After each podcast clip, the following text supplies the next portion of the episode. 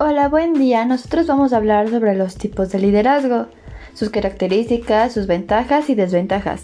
Mi nombre es Vázquez Ríos Jimena. Hola, mucho gusto. Yo soy Daniela Bonilla Hernández. Hola, mucho gusto. Mi nombre es Carla Flores Cuevas. Soy el número 10 del grupo Tercero C. Buen día, mi nombre es García Flores Emily. Soy el número de lista 14 del grupo Tercero C. Hola, mucho gusto. Yo soy Abigail Franco Aguilar de Tercero C.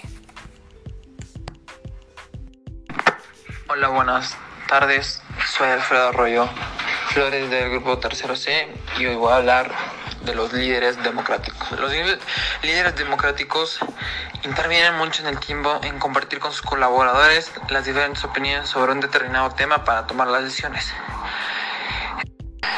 En cada reunión ellos fomentan, motivan la participación para la toma de ideas y siempre generan lluvia de ideas para poder los colaboradores den las mejores opciones y así se pueda tomar la mejor decisión. Estos siempre se involucran mucho con los trabajadores ya que les dan protagonismo, les dejan tomar decisiones y esto es lo que hace más unido a este tipo de liderazgo, que no todo se basa en alguien y que todo lo conseguido se, se va hacia los demás. Por otro lado, la toma de decisiones se enriquece con una de las aportaciones de los colaboradores teniendo más opciones para la resolución de cada uno de los problemas, retos que hayan aparecido.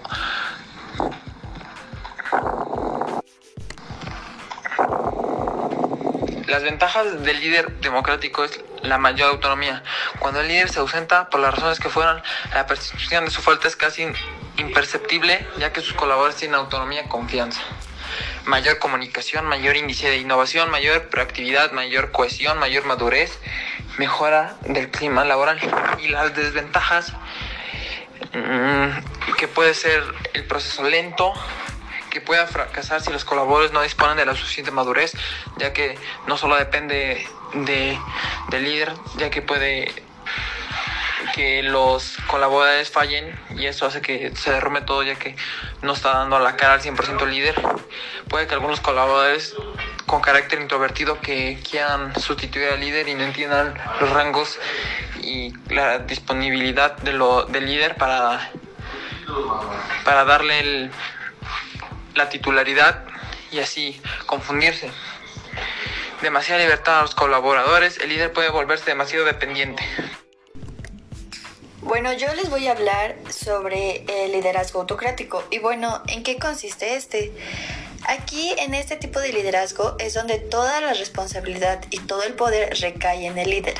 La toma de, decisiones se centra en su totalidad en él, siendo este quien elige los objetivos, cómo hacerlo, las estrategias, cuándo hacerlos y con qué recursos cuentan, absolutamente todo y nadie, ningún miembro tiene la capacidad ni el poder para tomar alguna decisión y el líder no tiene como por qué justificar su conducta ante su grupo. El líder es el que inicia y dirige las diferentes acciones que deben de acometer los colaboradores para el cumplimiento de los objetivos que él marca y los trabajadores solamente tienen que obedecer todo aquello que el líder dicta sin tener capacidad de expresar opinión alguna. Sus opiniones no van a ser tomadas en cuenta y no pueden opinar ni objetar absolutamente nada. Los criterios de evaluación competencial no son conocidos por los demás miembros del equipo y es el líder quien gestiona el sistema de premios y castigos. El líder tiene todo el poder. Em, el líder es el dueño de la información esta la comparte con quien cree y cuando cree que es conveniente.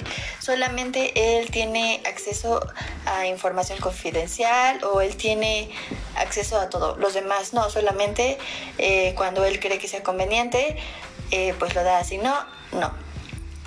El líder autocrático ah, ignora las opiniones del resto de los miembros del equipo y siempre impone su voluntad. La información no fluye y se queda estancada en los diferentes niveles de decisión. Bueno, algunas ventajas de este tipo de liderazgo porque aunque parezca mm, negativo, tiene algunas ventajas. Una de ellas es que hay una rápida toma de decisiones porque no está en la discusión y esto es ideal en situaciones críticas. También hay altos desempeños a corto plazo, ya que la probabilidad de que los colaboradores, los colaboradores no realicen las tareas encomendadas es muy baja, ya que están totalmente fiscalizadas y controladas. También hay un control total sobre todo el proceso, ya que todo está controlado por el líder. También puede ser muy eficiente en campañas concretas cuando se requieren resultados a corto plazo y los índices de rotación laboral son muy altos. También ningún empleado tiene la responsabilidad eh, tan alta, ya que toda la responsabilidad recae en el líder. El líder es el responsable de todo lo que haga su equipo y él responde por las consecuencias o los beneficios. Todo cae siempre en el líder.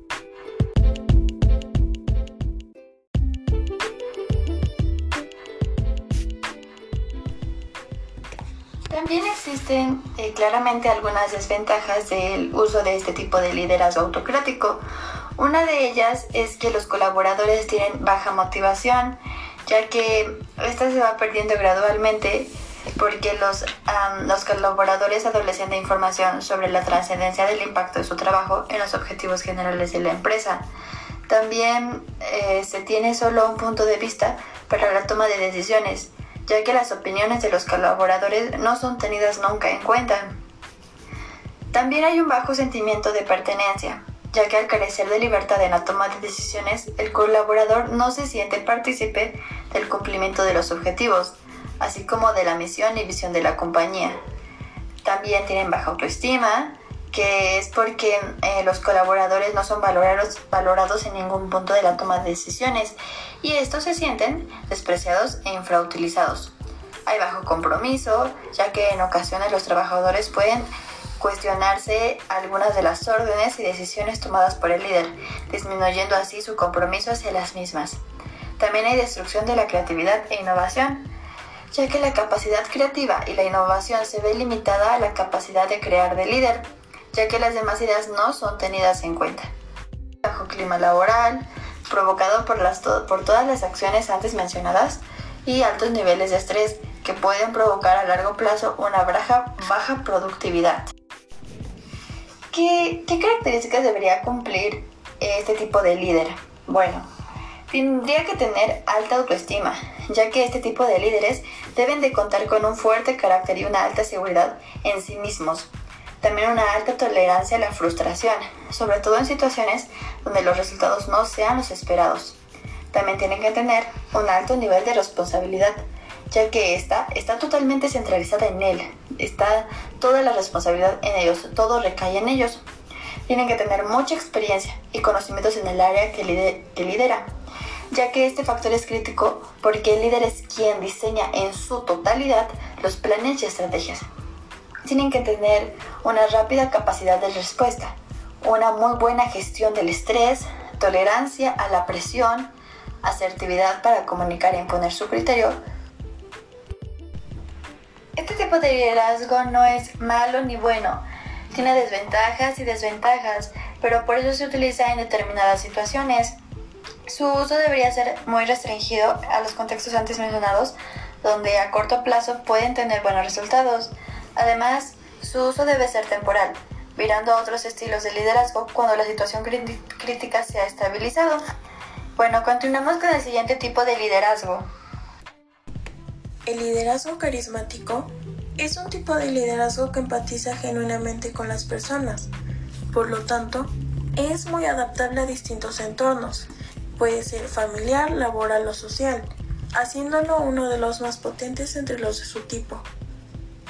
Algunas de sus características son que pueden ser capaces de modificar la escala de valores, creencias y actitudes de sus seguidores. Toman riesgos y se sacrifican por su empresa. Son creativos y visionarios. Son buenos motivadores y crean admiración y confianza entre sus seguidores. Pues un líder carismático puede ser altamente beneficioso para una empresa si es capaz de conseguir que los trabajadores hagan lo que requiere con su carisma. Algunas ventajas del liderazgo carismático son que los empleados sienten confianza para comunicar sus ideas con el líder. El líder motiva a los empleados de forma que logran las metas a corto y mediano plazo. Además, el líder se adapta fácilmente a los constantes cambios del mercado y propone continuamente nuevas y mejores formas de proceder en los negocios. Los líderes carismáticos sienten empatía por los demás, lo cual les facilita ver diferentes perspectivas de las mismas situaciones pero algunas desventajas son que si los grupos son muy grandes, su efecto tiende a diluirse, puede caer en un afán personalista y no es conveniente en contextos demasiado jerarquizados. Además, ignoran amenazas externas del entorno.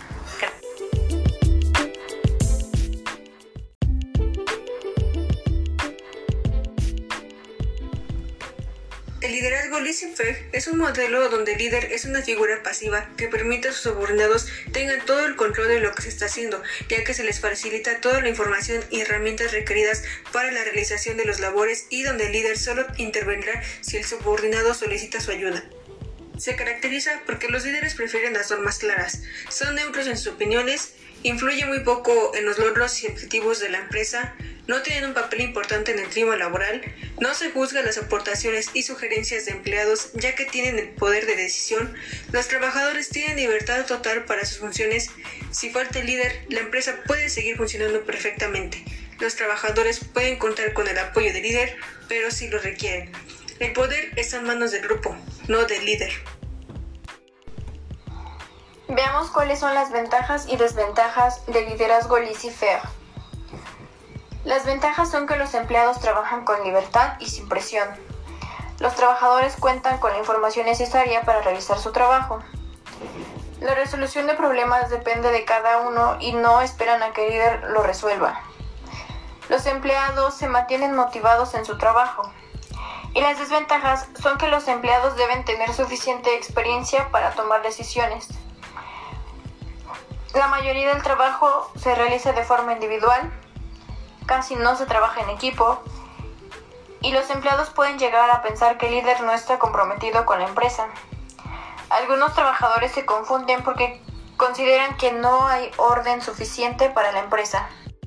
Y estos fueron los cuatro tipos de liderazgo que podemos ver en diferentes tipos de personas o situaciones las características, ventajas y desventajas. Espero que haya quedado bastante claro, ya que es un tema bastante importante, con gran importancia e impacto en, los equipos, en los labores, en el trabajo, en la escuela, en toda nuestra rutina, porque lo podemos ver incluso en la propia familia.